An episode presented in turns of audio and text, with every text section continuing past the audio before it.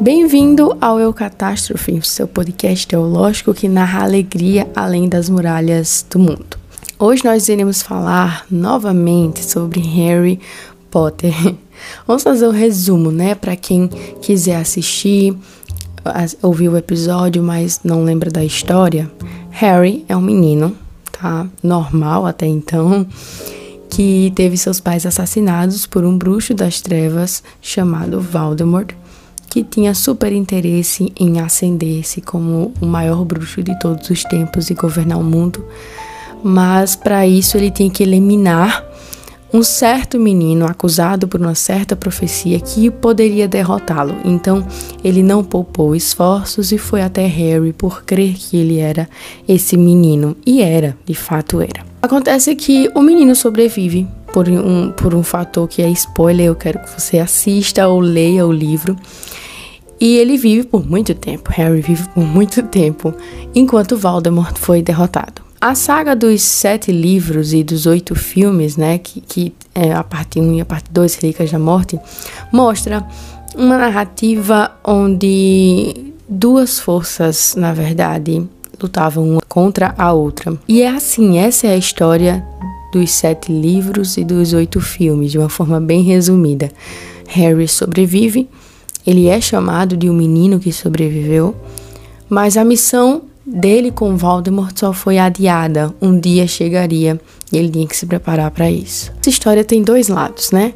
O lado das trevas, que é o lado de Voldemort, que nós já sabemos que é o vilão, e o lado de Harry, que é o lado dos mocinhos, é o lado dos protagonistas, dos personagens principais que estão lutando para que Voldemort, né, uma pessoa sádica, alguém perverso, pervertido, distorcido, depravado não suba ao poder. Isso não significa que Harry não seja ruim às vezes, ou que Hermione não seja depravada, ou Rony não seja perverso. Mostra, no entanto, que eles tomaram uma decisão de lutar não somente contra Voldemort, mas também contra si mesmos. Eles decidiram lutar contra os seus lados obscuros, mesmo Rony tendo abandonado Harry no Cálice de Fogo, mesmo Rony tendo abandonado Hermione e Harry em O Enigma do Príncipe e também nas Relíquias da Morte, mesmo Harry não sendo o melhor aluno e alguém que respeitasse o Dumbledore, Dumbledore que só queria o seu bem, por exemplo,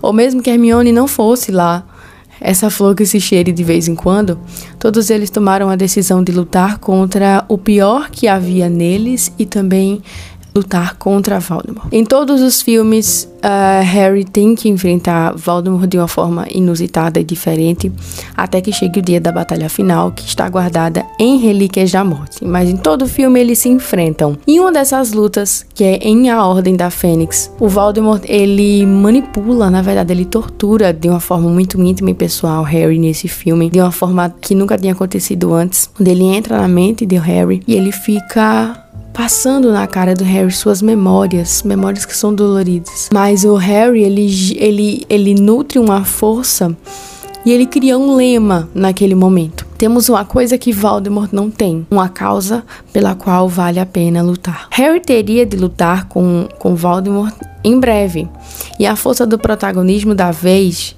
nos assegurava que tal momento não poderia ser adiado para sempre. Era intransferível, ele teria que fazer isso sozinho. Harry contou com pessoas ao seu lado durante toda a saga, mas agora ele teria que enfrentar ele sozinho. Mas ele não estava sozinho. Apesar de ter recebido uma missão que chamava por seu nome, ele não estava só. Em sua trajetória, eu te convido a lembrar das pessoas que não somente se uniram a Harry, como também deram suas vidas para que Voldemort não triunfasse no fim.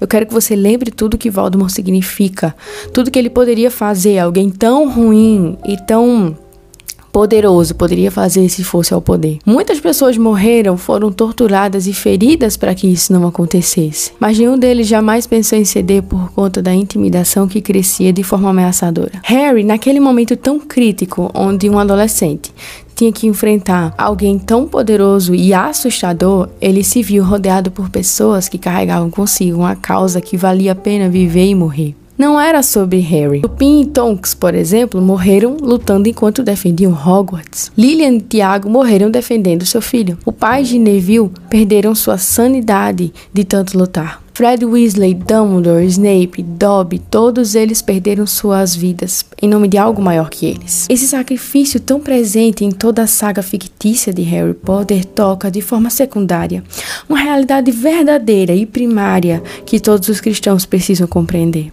Norma Braga acertadamente comenta: Uma das maiores belezas do cristianismo é a correspondência entre o senhorio absoluto de Cristo sobre a criação e a adoração total que Deus requer de nós. Amarás o Senhor teu Deus de todo o coração, de toda a tua alma, de todas as tuas forças e de todo o teu entendimento. Ou seja, assim como Deus é íntegro e está profundamente comprometido conosco até literalmente a morte, Ele quer que nossa resposta a Ele também se aproxime cada vez mais dessa integridade. Essa integridade não é periférica. Não é mero detalhe que agrada a Deus e pronto, mas é sobretudo onde residirá a nossa saúde mental e emocional em oposição ao pecado que fragmenta a vida e a identidade. Para alguns cristãos, o cristianismo é uma causa pessoal, opcional e secundária privada. Não é algo que mereça nosso sangue, suor ou lágrimas, mas simplesmente nossa presença no culto de domingo já basta. Quando nós pensamos assim, o evangelho vai realmente parecer diminuto aos nossos olhos, e diminuto é algo que o evangelho não é. A Bíblia, no entanto, nos aponta que é somente por ele que nós devemos viver e morrer. Pedro morreu crucificado, André foi torturado e crucificado,